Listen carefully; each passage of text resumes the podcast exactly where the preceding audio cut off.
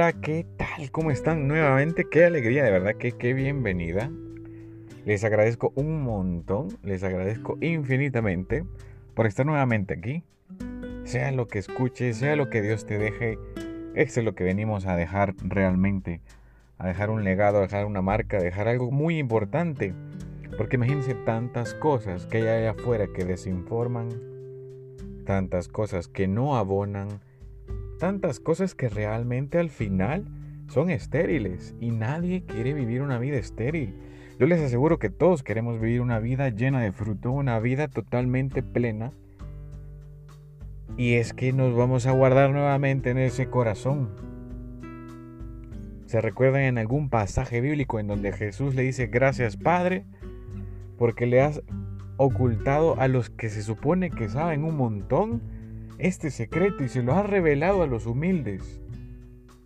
pero es justamente de esa palabra que vamos a hablar el día de ahora. Gracias. Un corazón agradecido es justamente aquel corazón que adelanta los milagros, que hace posible lo imposible. Un corazón agradecido es capaz de abrir las puertas del cielo.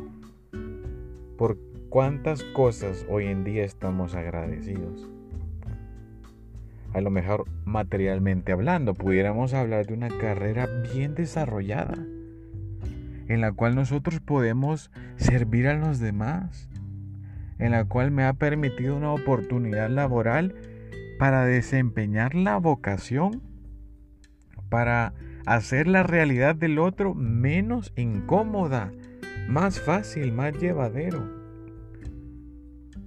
o incluso esas amistades que le podemos contar absolutamente todo y que nos acompañan en cualquier circunstancia, o ese amor tan pleno de un noviazgo, de un compromiso, de un futuro matrimonio, o en la vocación de un sacerdote, en la vocación de una religiosa, un laico consagrado que se entrega plenamente al corazón más agradecido del mundo aquel que dio gracias aún estando en la cruz.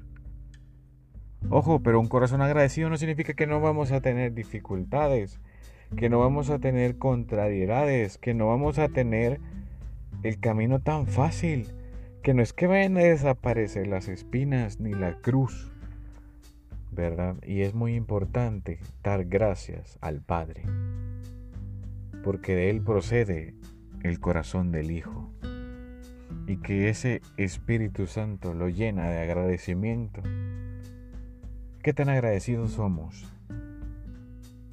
Si nos pusiéramos a hacer un checklist al día de ahora, mencióname las cosas más importantes que hay en tu vida. ¿O sería más fácil las cosas que más te molestan el día de ahora?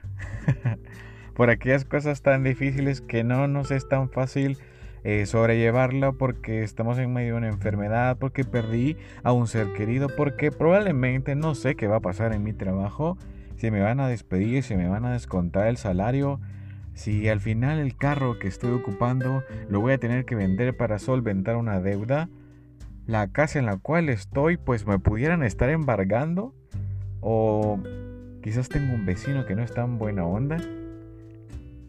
A lo mejor hay muchas cosas. O probablemente tenga la casa de mis sueños, pero siempre le falta algo. Que no es el color de pared que quiero, que no es el piso de cerámica que andaba buscando, que hay goteras.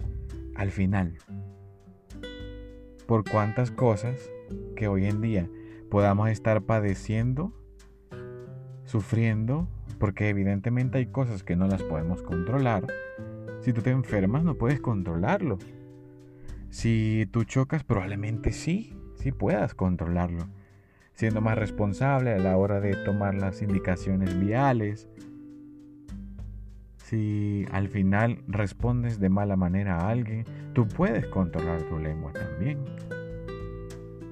Es más, si nos vamos muy adentro, tú das gracias o estás agradecido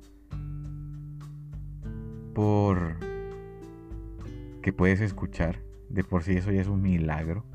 Que estés escuchando esos minutos.